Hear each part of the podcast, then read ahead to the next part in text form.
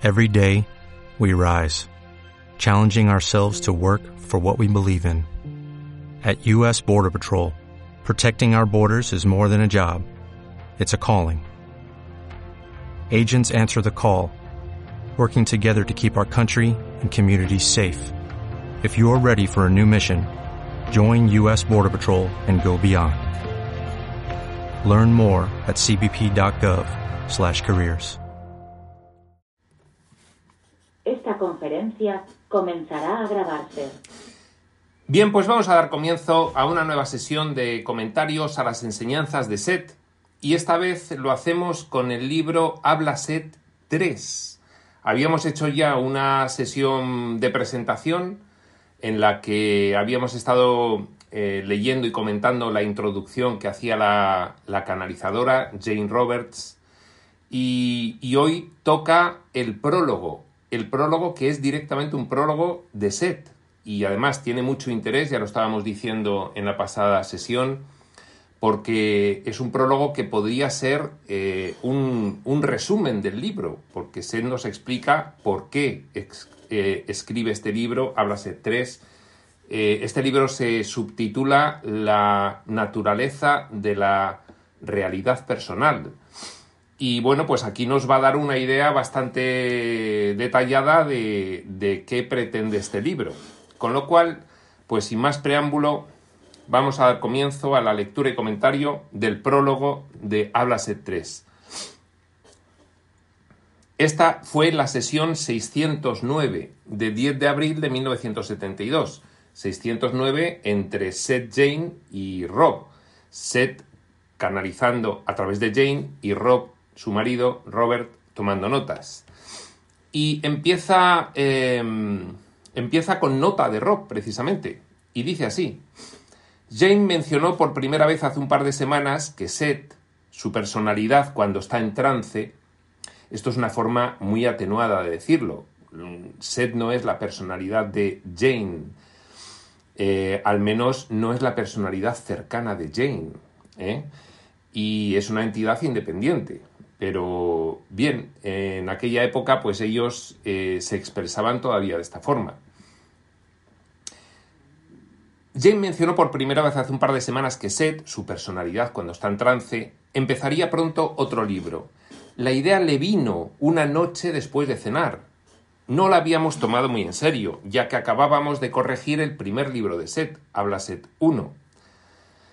La eterna validez del alma, subtitulado. El mes anterior.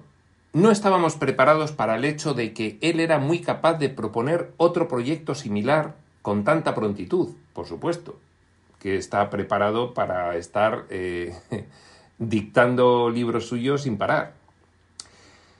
Jane tampoco albergaba pensamientos conscientes sobre un tema o un título para otro libro de Seth. No obstante, en nuestra última sesión de los miércoles, Seth había confirmado sus expectativas con precisión, pero sin fijar una fecha.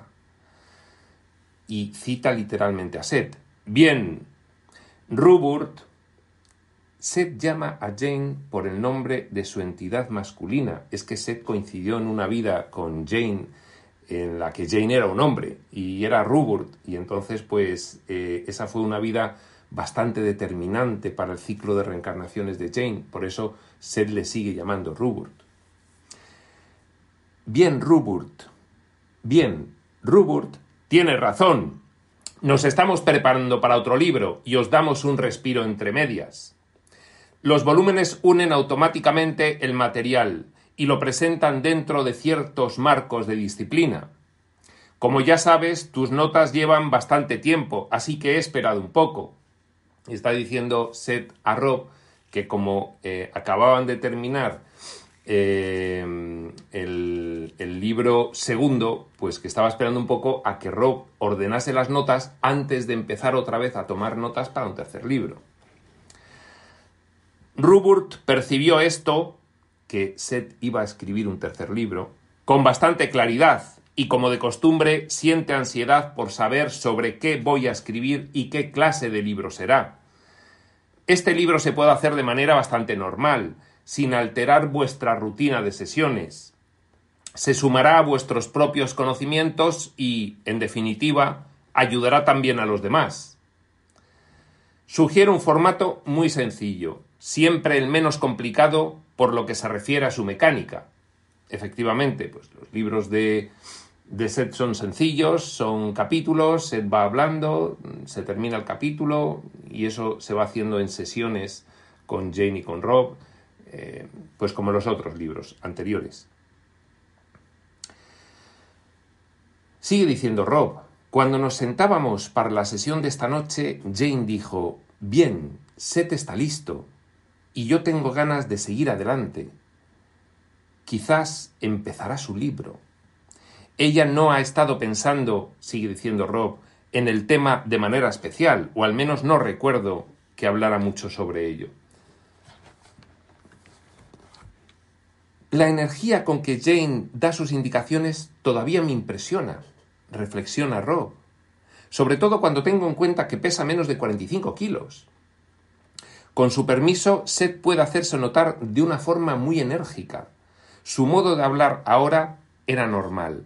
Con eso quiero decir que cuando Jane habla por Seth, su voz cambia de registro, que ese es el motivo por el que yo empecé a cambiar de registro eh, cuando en los textos que comentamos en espacio sutil habla el revelador. Pues cambio de registro porque de esa manera se entiende cuándo habla el revelador y cuándo estoy dando yo un comentario y cuándo habla otra persona que no es el revelador. Con eso quiero decir que cuando Jane habla por Seth, repetimos, su voz cambia de registro, se vuelve un poco más alta y adquiere el acento y ritmo pausados, que son propios de Seth. Jane se quitó las gafas y las colocó sobre la mesilla de café que había entre nosotros. Poco después cerró los ojos. Estaba en pleno trance. Y ya empieza a canalizar Seth, el prólogo, y dice así. Buenas noches. La experiencia es producto de la mente, el espíritu, los pensamientos y sentimientos conscientes y los pensamientos y sentimientos inconscientes. Ya empieza a hablarse de la estructura de la mente humana. La mente humana es lo opuesto a la mente del espíritu. El espíritu solo tiene una conciencia infinita. El espíritu no tiene subconsciente, ni inconsciente. La mente humana, que es lo opuesto a la mente del espíritu, sin embargo, podríamos representarla como una pirámide en la que justo en la punta, en el vértice, está la conciencia de vigilia, la conciencia del personaje humano cuando está despierto, solamente un puntito arriba. Una de las diferencias que tiene la conciencia del personaje humano de la mente del espíritu es que el espíritu puede gestionar infinitos pensamientos simultáneos, porque es una mente infinita. Entonces es como si tuviese infinitos canales de pensamiento que pueden funcionar a la vez e independientemente uno de otro. Sin embargo, cuando el espíritu explora el espacio-tiempo, tiene el propósito de explorar la limitación. Y precisamente la experiencia humana está en el extremo de la exploración, con lo cual está en el extremo de la limitación.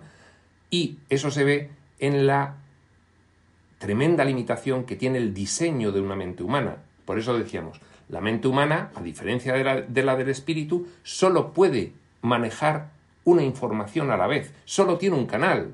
Entonces, si estás pensando una cosa, inmediatamente pasas la cosa anterior al subconsciente. Luego puedes recuperarla otra vez, pero es pienso esta cosa, luego pienso esta cosa, luego pienso esta cosa, aunque sea a intervalos muy rápidos, pero solo podemos pensar una cosa a la vez, mientras que el espíritu puede pensar infinitas cosas a la vez. Por eso podemos representar la mente humana como una pirámide en la que el vértice tiene el contenido mental que en ese momento estamos manejando conscientemente. Y luego tiene inmediatamente debajo los contenidos mentales subconscientes. Los contenidos mentales subconscientes son aquellos que, haciendo un esfuerzo de memoria, un esfuerzo de recuerdo, el personaje humano puede rescatar de ahí abajo y llevar otra vez a la conciencia. Un recuerdo variable en dificultad, pero podría recordar pues acontecimientos de su vida. salvo que estén completamente olvidados por alguna otra razón y en ese caso los habría pasado al inconsciente y no podría recordarlos por un ejercicio de memoria. Debajo de esa parte subconsciente sigue la pirámide hacia abajo. Ya vamos a la base. Y eso es la parte inconsciente. Y es todos los contenidos mentales que tiene el personaje humano que no puede recordar haciendo un esfuerzo de memoria.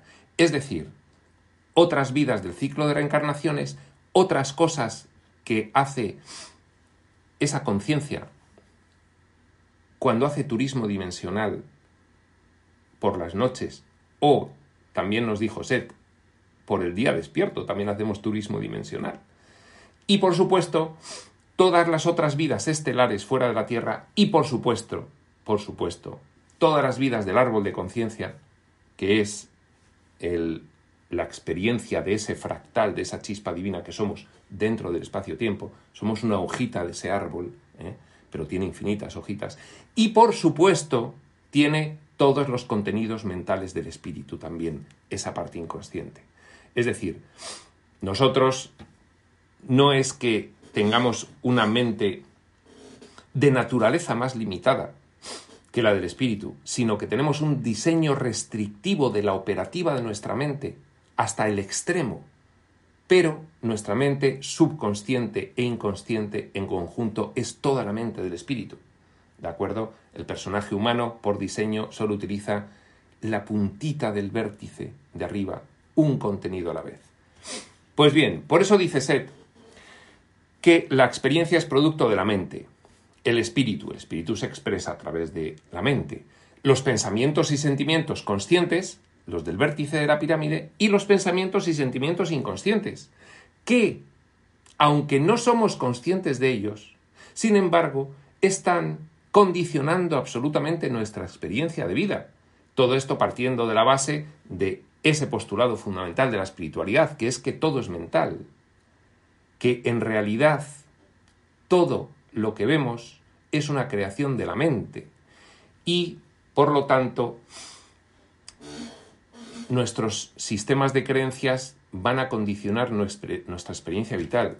Los sistemas de creencias son causa de la emoción, la emoción es causa del comportamiento, el comportamiento es causa de la experiencia final o sentimiento final que tienes de tu vida y esa mente, esos pensamientos no solo son los conscientes, son también los subconscientes y los inconscientes. Lo único que nosotros tenemos levantada una barrera entre la parte subconsciente y la inconsciente, de forma que tenemos eh, una imposibilidad por diseño de rescatar los contenidos mentales, salvo técnicas muy especializadas de experiencias fuera de nuestra propia vida actual.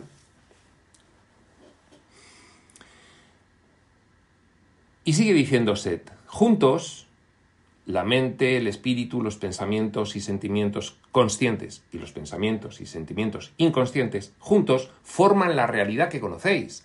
No hay nada, nada que no esté previamente planificado y creado por nuestras mentes en los diferentes niveles que tienen nuestras mentes. Incluso nuestra experiencia diaria la estamos creando con nuestra conciencia de vigilia, aunque no nos demos cuenta.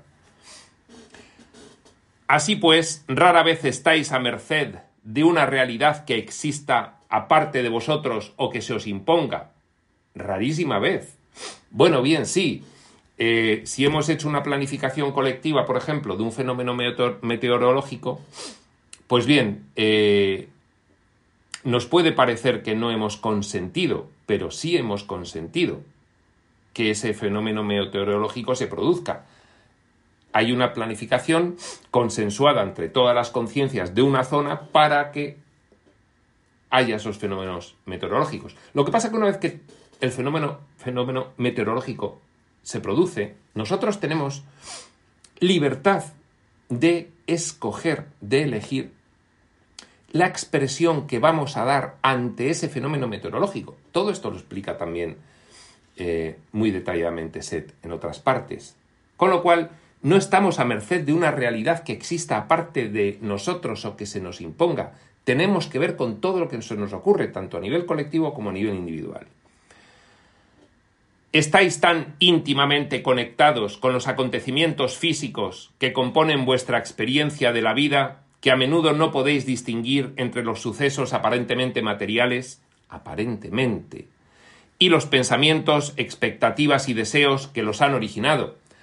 Pues claro que sí, porque nosotros, por diseño, en la experiencia humana, tenemos un enfoque que pone su atención estrictamente en la densidad físico-material. No estamos atendiendo a otros entornos de realidad, a otras densidades en los que también tenemos conciencia que tiene sus experiencias. Experiencia humana solo atendemos a la experiencia humana.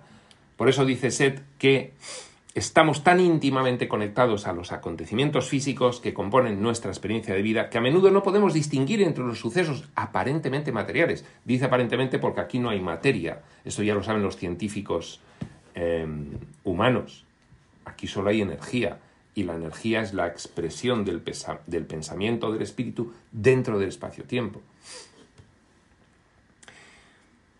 Si en vuestros pensamientos más íntimos hay características marcadamente negativas, si ellos realmente conforman barrotes entre vosotros y una vida más plena, a menudo seguís mirando a través de los barrotes sin verlos. Hasta que no se reconocen, son impedimentos. Pero incluso los obstáculos tienen una razón de ser. Claro, nosotros pensamos que las cosas nos suceden desde fuera y no tenemos noción hasta que nos lo cuentan los reveladores espirituales que tienen como misión ayudarnos a nuestro despertar y a nuestra propia evolución, no tenemos noción de que somos nosotros mismos los que conformamos nuestra realidad, tanto a nivel individual como colectivo, hemos dicho antes. ¿Qué pasa? Que no vemos que estamos con ese sistema de creencias de que las cosas nos suceden y no tenemos nada que ver con ellas, con esa ausencia de responsabilidad, estamos en una prisión, porque pensamos que no nos podemos librar de lo que nos sucede porque viene de fuera y no tiene nada que ver con nosotros, cuando la realidad es que, examinando nuestro sistema de creencias y modificándolo, podemos modificar nuestra experiencia vital, dado que toda nuestra experiencia vital, comportamientos, emociones, pensamientos, tienen por causa nuestro sistema de creencias. Y ahí, pudiendo actuar, estaríamos libres de estos barrotes que dice Set.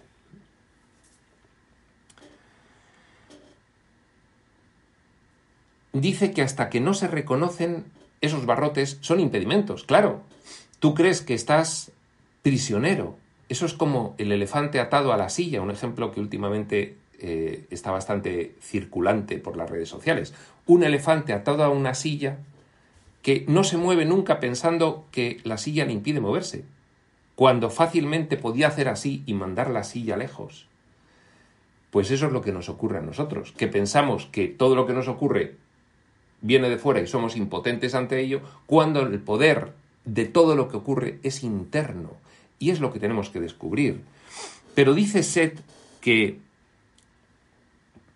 incluso los obstáculos tienen una razón de ser. Claro que sí, es un diseño, es un diseño que hemos nosotros planificado desde otros niveles de conciencia, de experiencia en el espacio-tiempo, para vivir esta experiencia extrema. Y esta experiencia extrema tiene un propósito para el espíritu.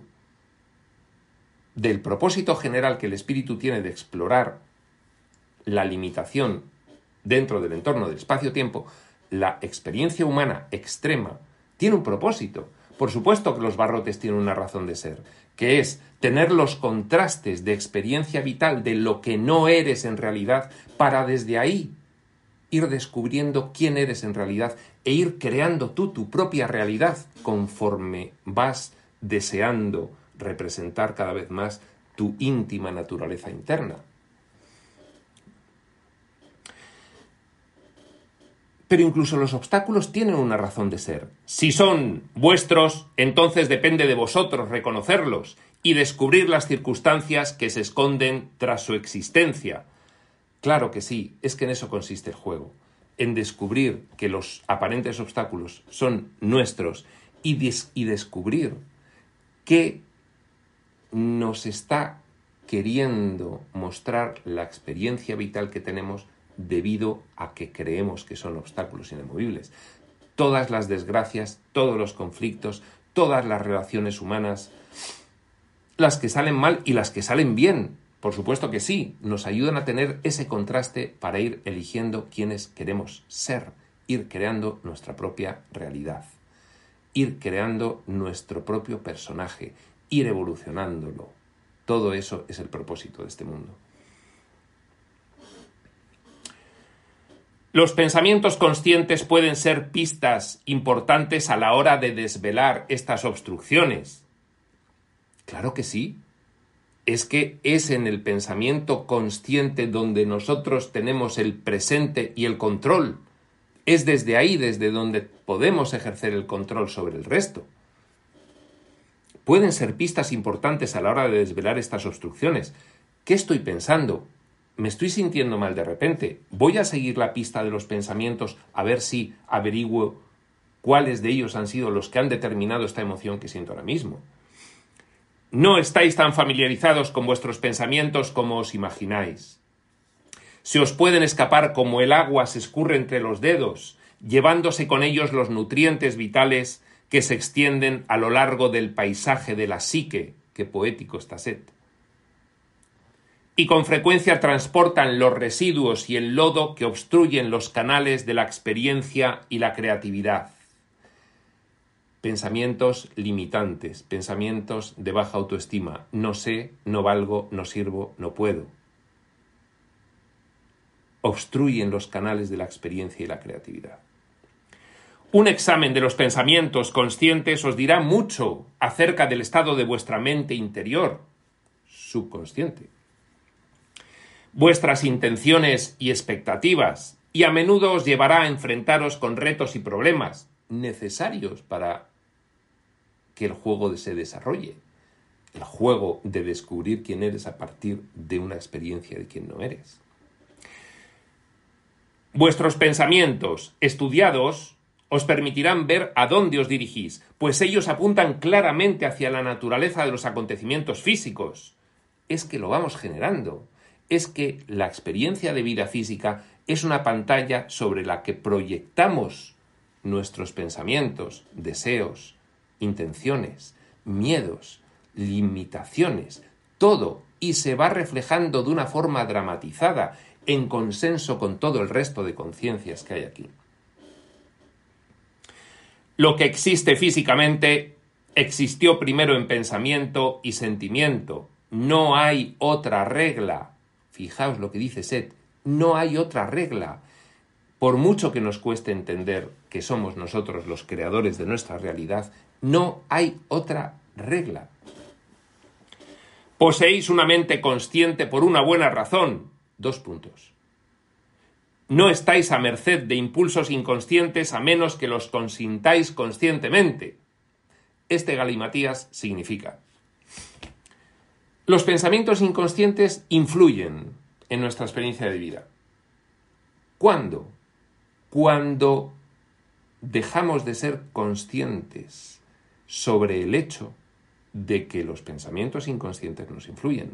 Porque si nosotros somos conscientes de ese hecho y estamos alerta de lo que pensamos, entonces no nos pueden pillar desprevenidos. El problema es que estar consciente, presente y enfocado en tus procesos mentales todo el día es muy difícil.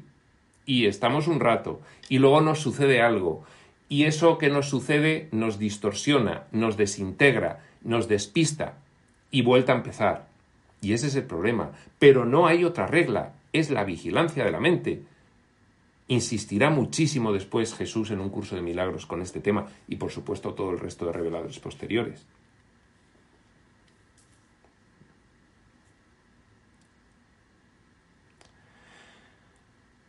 Vuestros pensamientos estudiados os permitirán ver a dónde os dirigís, pues ellos apuntan claramente hacia la naturaleza de los acontecimientos físicos. Lo que existe físicamente existió primero en pensamiento y sentimiento, no hay otra regla. Poseéis una mente consciente por una buena razón. Estamos repitiendo lo de antes. No estáis a merced de impulsos inconscientes a menos que los consintáis conscientemente. Vale, esto lo hemos explicado. Los sentimientos y expectativas presentes pueden siempre utilizarse para comprobar vuestro progreso.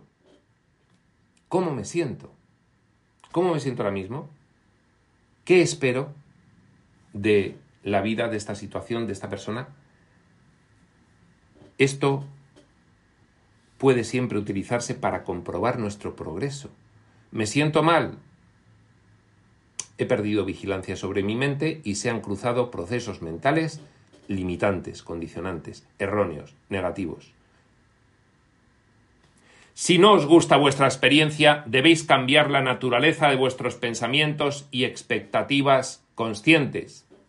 Más claro el agua.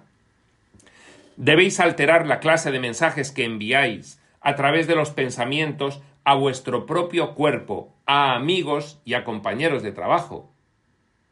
Fijaos, el pensamiento del espíritu se manifiesta en el espacio-tiempo en forma de energía. Nuestros pensamientos se manifiestan también en forma de energía, y esa energía interfiere con la energía corporal, física y sutil y por el campo unificado, por el éter, llega esa energía a otras personas y también interfiere con ellas.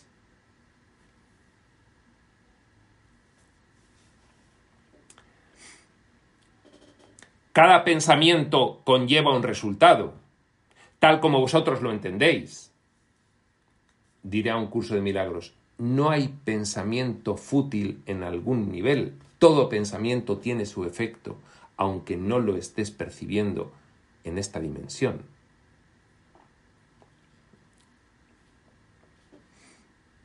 Cada pensamiento conlleva un resultado tal como vosotros lo entendéis. El mismo tipo de pensamiento, repetido habitualmente, parecerá tener un efecto más o menos permanente. Véase el libro de oro de San Germain con sus decretos. San Germain te dice, repítelos, repítelos constantemente, a todas horas, pero repítelos visualizando y sintiendo. La combinación, decía Seth también, dice Ramta, dicen todos, la combinación de pensamiento y emoción, de esas dos energías, es lo que mueve el universo. El mismo tipo de pensamiento repetido habitualmente parecerá tener un efecto más o menos permanente, si os gusta el efecto, rara vez examinaréis el pensamiento. Pero si os veis acosados por dificultades físicas, empezaréis a preguntaros qué es lo que anda mal. ¿Qué pensamiento se me ha cruzado recurrente, bien plenamente consciente, bien subconsciente? ¿Qué pensamiento se me ha cruzado últimamente, recurrentemente, para estar yo viviendo esta experiencia, esta enfermedad, esta... etcétera? A veces culpáis a los demás, a vuestro propio pasado o a una vida anterior, si es que aceptáis la reencarnación. Quizás hagáis responsable a Dios o al diablo, o quizás simplemente digáis, así es la vida, y aceptéis la experiencia negativa como una parte necesaria de la suerte. Esto es lo que estamos acostumbrados a hacer, hacer porque carecemos de esta información, o esta información todavía está en nosotros a nivel de una idea bonita que no ponemos en práctica que es lo mismo que desconocerla, a esos efectos. Es posible, por último, que lleguéis a entender parcialmente la naturaleza de la realidad y os lamentéis. Dos puntos. Creo que yo he causado estos efectos negativos, pero me siento incapaz de invertir la situación. No me pongo a ello. Nadie dijo que fuese fácil. Hay que hacer un esfuerzo de vigilancia de la mente, y de repetición, y de convencimiento, y de sentimiento, y de visualización, y de confianza, y de conexión con el espíritu. Todo eso a la vez.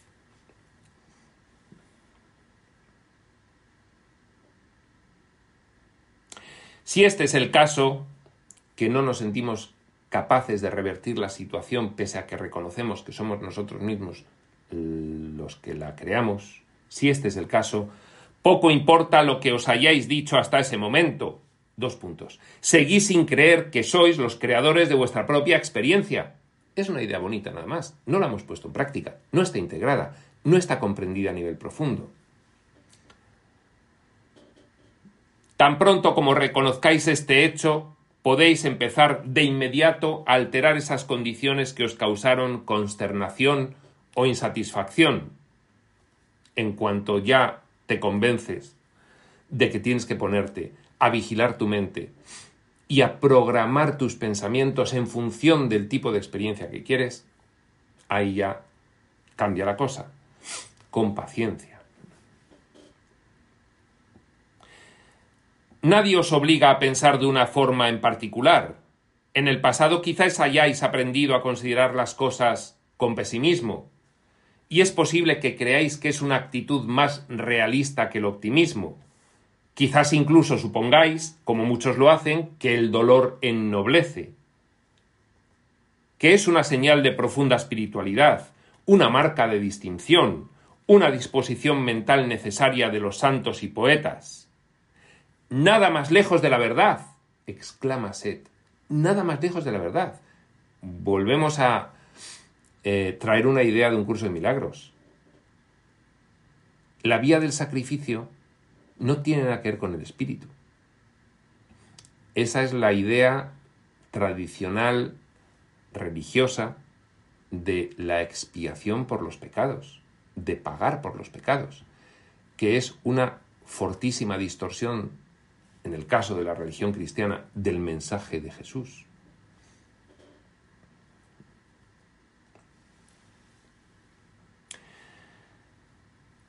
Toda conciencia lleva en su interior el insondable impulso permanente de emplear sus aptitudes en toda su plenitud, de ampliar sus capacidades, de aventurarse con júbilo más allá de las barreras aparentes de su propia experiencia. Toda conciencia. ¿Qué eso lo impide? El miedo. ¿Qué genera el miedo? Las creencias erróneas. La creencia en el mal, por ejemplo, como factor fundamental del miedo. La misma conciencia de las moléculas más diminutas se opone con fuerza a cualquier idea de limitación. Nuestras propias moléculas se oponen con fuerza a la limitación. Todas ansían nuevas formas y experiencias. Incluso los átomos buscan constantemente unirse en nuevas organizaciones de estructura y significado y lo hacen instintivamente. Todas esas partículas sobreatómicas, moléculas, células y subatómicas, electrones y para abajo, las cuánticas, todas tienen su conciencia independiente que agrupan bajo la batuta de una conciencia superior para generar un cuerpo físico, pero ellas actúan instintivamente cuando no hay instrucciones del cuerpo físico, cuando no hay instrucciones de la mente en relación al cuerpo físico, perdón, y actúan tanto conforme a un tipo de pensamientos como conforme al otro no hay nada que nos ocurra que no hayamos previamente intervenido en ello desde un punto de vista subconsciente. El hombre ha sido dotado y se ha dotado a sí mismo con una mente consciente para dirigir la naturaleza. Es el diseño de la experiencia humana, la mentecita material, el vértice de la pirámide.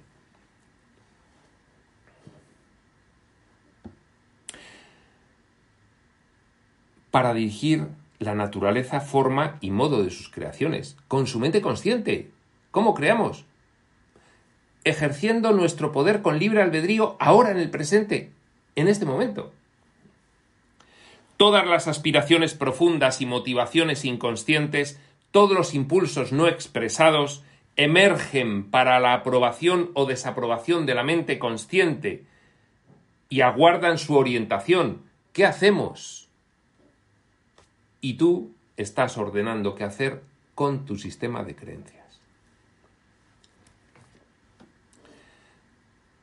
Solo cuando ésta, la mente consciente, abdica de sus funciones, se ve influida por experiencias negativas.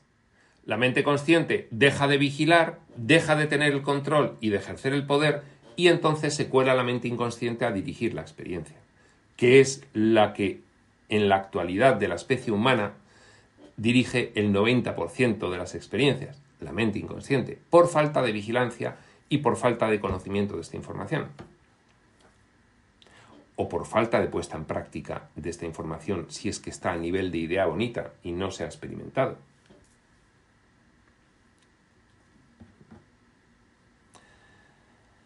Solo cuando, esto ya lo hemos dicho, solo cuando rechaza la responsabilidad, cree encontrarse a merced de sucesos sobre los cuales parece no tener control. Si tú no asumes la responsabilidad de que tú eres el creador de todo lo que te ocurre, y si piensas que viene de fuera todo lo que te ocurre, entonces efectivamente crees encontrarte a merced de sucesos sobre los cuales pareces no tener control. Los libros que solo abordan el pensamiento positivo, aunque a veces son beneficiosos, no tienen normalmente en cuenta la naturaleza habitual de los sentimientos negativos, agresiones o represiones. A menudo estos meramente se ocultan y entonces perdemos contacto con la realidad que nosotros mismos estamos conformando. Tengo un pensamiento negativo, lo oculto, pero desde ahí adentro, porque lo he ocultado en vez de resolverlo, desde ahí adentro sigue condicionando mi experiencia de vida. Luego, cuando tengo la experiencia de vida, digo, pero si yo soy muy positivo, ¿por qué tengo esta experiencia tan desastrosa? Porque has ocultado el pensamiento negativo en vez de transmutarlo y resolverlo en vez de traerlo a la conciencia y desde ahí recomprenderlo a la luz de una información más elevada, de un entendimiento mayor, diría Ranta. Los autores de esos libros de positivismo dicen que hay que ser positivo, compasivo, fuerte, optimista, lleno de alegría y entusiasmo, pero no explican qué hacer para salir del apuro en que podéis estar metidos, ni entienden el círculo vicioso que parece atraparos. Estos libros, insisto, aunque a veces son útiles, no explican cómo los pensamientos y las emociones provocan la realidad. Pretenden seleccionar solo los pensamientos positivos, que eso está muy bien, pero no ocultando los negativos, sino rescatando los pensamientos negativos del subconsciente, llevándolos a la luz del consciente, examinándolos de nuevo a la luz del entendimiento mayor y resolviéndolos y transmutándolos. Y que no se queden por ahí escondidos, porque si no van a seguir influyéndonos.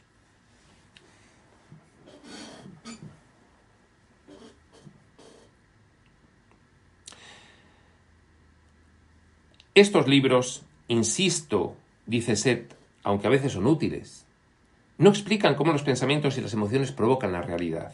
No tienen en cuenta los aspectos multidimensionales del ser o el hecho de que en última instancia cada personalidad, aunque siga leyes generalmente definidas, debe hallar y seguir su propia manera de adaptarlos a las circunstancias personales. Pensamientos, dice Set un poquito más arriba, pensamientos y sentimientos negativos, agresiones o represiones los ocultamos, nos siguen influyendo y además los hemos perdido de vista. ¿Qué, ¿Qué creencia, qué pensamiento me depara esta experiencia tan desastrosa? No lo sé, porque lo he ocultado. No. Hay que adaptarlos. Y cada persona tiene su propia manera de adaptarlos y su propio proceso de adaptación a sus circunstancias personales. ¿Por qué pienso yo esto? ¿De dónde viene? ¿Cómo se ha producido en mí la adhesión a ese sistema de creencias. Tengo que comprender esos acontecimientos que fueron la base para que yo haya asumido estas creencias que ahora me están generando esta experiencia vital. Si no gozáis de mucha salud, podéis remediarlo. Si vuestras relaciones personales no son satisfactorias, podéis cambiarlas para mejor. Si vivís en la pobreza, podéis veros rodeados de abundancia. No puede ser más literal Set. Dice lo mismo que todos los demás reveladores. Tanto si os dais cuenta de ello como si no, habéis buscado vuestro curso actual de experiencia vital, con determinación y empleado muchos recursos, movidos por fines o razones que en cierto momento os parecían sensatos. Todo lo que hemos planificado en nuestra historia vital previamente en el periodo entre vidas tiene su sentido, tiene su propósito, son retos de aprendizaje. No conviene enterrarlos en el olvido hasta que se haya aprendido la lección que traen.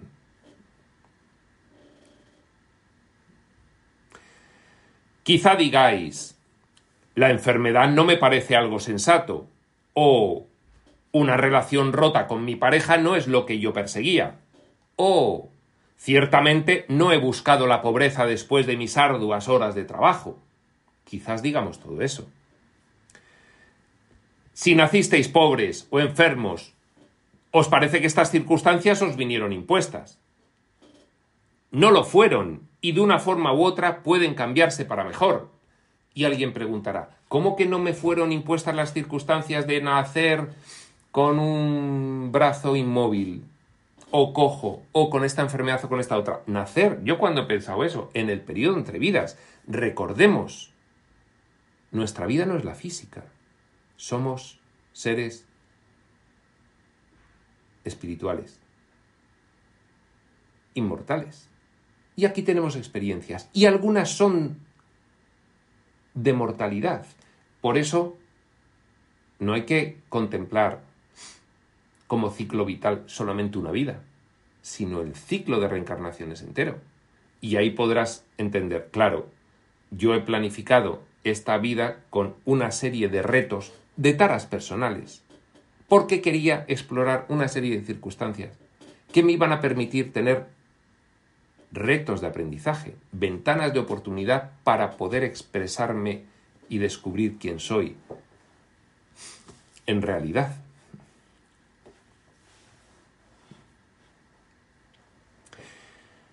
Esto no significa que no se requiera un esfuerzo ni determinación. Claro que no, claro que hay que hacer un esfuerzo es que por, estos, por eso estas experiencias son extremas, porque requieren un esfuerzo y una determinación para salir de la matrix que nos hemos configurado aquí.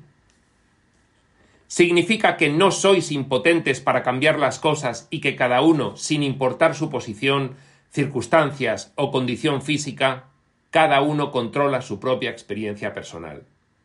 Hoy si sentís lo que esperáis ver y sentir. Esta frase tiene mucha enjundia oís y sentís, percibís lo que esperáis ver y sentir. La expectativa.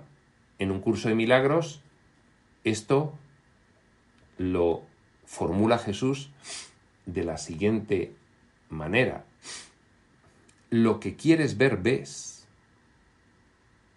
O algo así. Es la misma idea. La decisión lo que pasa es que es inconsciente. Y luego, cuando estás proyectando tu sistema de creencias y se simboliza en tu experiencia de vida, dices, eso me está ocurriendo desde fuera. No, está generándose por ti con pensamientos inconscientes y con base en una planificación previa para plantearte el juego al que has venido aquí. Tú mismo te planteas el juego al que has venido aquí y luego vienes con un avatar, que es tu cuerpo físico, aquí a jugar ese juego. Con un montón de jugadores.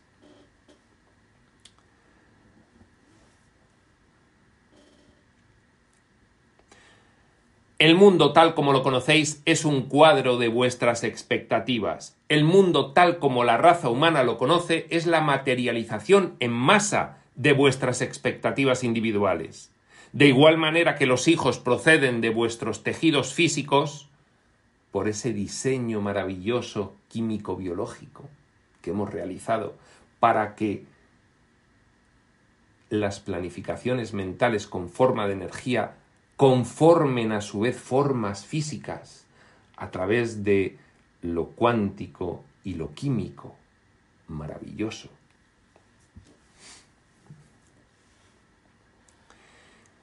De igual manera que los hijos proceden de vuestros tejidos físicos, El mundo es vuestra creación conjunta. Escribo este libro para ayudar a cada individuo a solucionar sus problemas personales. Espero hacerlo mostrando exactamente la manera en que se crea la propia realidad y explicaré cómo se la puede alterar en beneficio propio. No ocultaremos la existencia de los así llamados pensamientos y sentimientos negativos. Si lo ocultamos, perdemos la llave de su resolución. Perdemos poder. Nos metemos en la celda. No podemos ocultar los pensamientos y sentimientos negativos. Hay que aflorarlos y examinarlos. No ocultaremos la existencia de los así llamados pensamientos y sentimientos negativos, pero tampoco vuestra capacidad para tratarlos. Vamos a ver la capacidad que tenéis para tratar esos pensamientos y sentimientos negativos y que de ahí salga una nueva realidad. Punto. Así de tajante, Seth, en este libro. Pues estos están en gran medida bajo vuestro control, esos pensamientos y sentimientos negativos, están en gran medida bajo nuestro control. Y hay métodos para utilizarlos como trampolines hacia la creatividad. En ningún momento se os pedirá que los reprimáis, que hagáis caso omiso de ellos. Aprenderéis a reconocerlos dentro de vuestra experiencia, a descubrir cuáles han escapado a vuestro control, a la vigilancia de la mente y cómo tratar a los que parecen estar fuera de vuestro control. Ahora mismo muchísimos. Los métodos que resumiré requieren concentración y esfuerzo. Avisa Set. También constituirán un reto para vosotros y aportarán a vuestra vida una expansión de la conciencia con alteraciones muy gratificantes. Vaya que sí, cualquier estudiante de espiritualidad por poca iniciación que haya tenido, ya reconoce e intuye esto. Por supuesto, los estudiantes avanzados saben perfectamente que ellos son los autores de su realidad.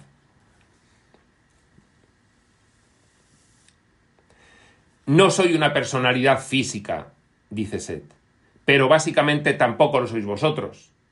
Vuestra experiencia ahora es física, sois creadores que expresan sus expectativas en forma física. El mundo os sirve como punto de referencia, es nuestro escenario. El aspecto exterior es una réplica del deseo interno. Proyectamos en la pantalla de la experiencia nuestros pensamientos y sentimientos. Podéis cambiar vuestro mundo personal y de hecho lo cambiáis sin saberlo, porque los pensamientos inconscientes están apoderados de nuestra experiencia vital. Solo tenéis que utilizar vuestras aptitudes conscientemente, examinar la naturaleza de vuestros pensamientos y sentimientos, y proyectar aquellos con los que básicamente estéis conformes. Voy a agarrar la pinza de mis pensamientos, que no se me suelte la pinza, bien agarraditos, para en todo momento tener control sobre la experiencia vital que estoy creando para mí y contribuyendo a crear para la humanidad. Estos pensamientos y sentimientos se funden en los sucesos con los que estáis íntimamente familiarizados. Espero mostrar los métodos que os permitan entender la naturaleza de vuestra propia realidad e indicar un camino que os posibilite cambiar esa realidad de la forma elegida. Fin del dictado. Este libro promete hace un, un último epílogo del prólogo. Seth dice, le dice a Rob, te daré el título y otra información pertinente en una sesión posterior y si quieres un esquema de los objetivos. El libro explicará cómo se forma la realidad personal y se prestará especial atención al modo de cambiar los aspectos desfavorables de la experiencia individual. Dan, dan ganas de no parar ya y hacer el libro entero. Va a ser una experiencia maravillosa, creedme. Este libro Habla Set 3 es impresionante, supera con mucho todo el material anterior de Set. Evitará el libro, así lo espero, la visión exageradamente optimista de muchos libros de autoayuda, y provocará en el lector un deseo entusiasta de comprender las características de la realidad, aunque solo sea para solucionar sus problemas, Oye, si ya solo me soluciones el problema, con eso me vale. Luego Claro, la apertura que te abre eh, el que empieces a dominar tu realidad personal es impresionante. Pero mira, si ya de primeras me soluciona los problemas, bienvenido sea, háblase tres. Me ayuda a solucionarlos, siempre los soluciono yo. Los métodos que daré serán muy prácticos, viables y al alcance de cualquier persona sinceramente preocupada por los problemas inherentes a la naturaleza de la existencia humana. Explicaré que toda sanación es el resultado de la aceptación de un hecho básico. Dos puntos. La materia está compuesta por esas cualidades internas que le otorgan vitalidad. La conciencia, el pensamiento del espíritu, manifestándose como energía, conformando formas materiales para vivir el drama deseado. La estructura responde a la expectación y en cualquier momento la materia puede cambiarse por completo mediante la activación de las facultades creativas inherentes a toda conciencia. Toda conciencia. Facultades creativas inherentes a toda conciencia. La materia puede cambiarse por completo mediante la activación de esas facultades creativas inherentes a toda conciencia. Por favor, ponle el título de prólogo a lo que hemos hecho esta noche, le instruye Seth a Rob. La parte de dictado se entiende. Que paséis unas muy buenas noches, se despide Seth. Nota final de Rob. Pasaron seis meses hasta que conocimos el título del nuevo libro de Seth. Mientras Jane descansaba antes de la cena, el 25 de octubre de 1972 le vino a la mente consciente el nombre entero, La naturaleza de la realidad personal, dos puntos, un libro de Seth. Celebramos la sesión número 623, en el momento en el que ya Jane se dio cuenta de que Seth le había dicho el título, porque esta del prólogo, del prólogo es la 609 y abarcamos los capítulos 4 y... No, esto es Rob el que habla. Y abarcamos los capítulos 4 y 5 esa misma noche.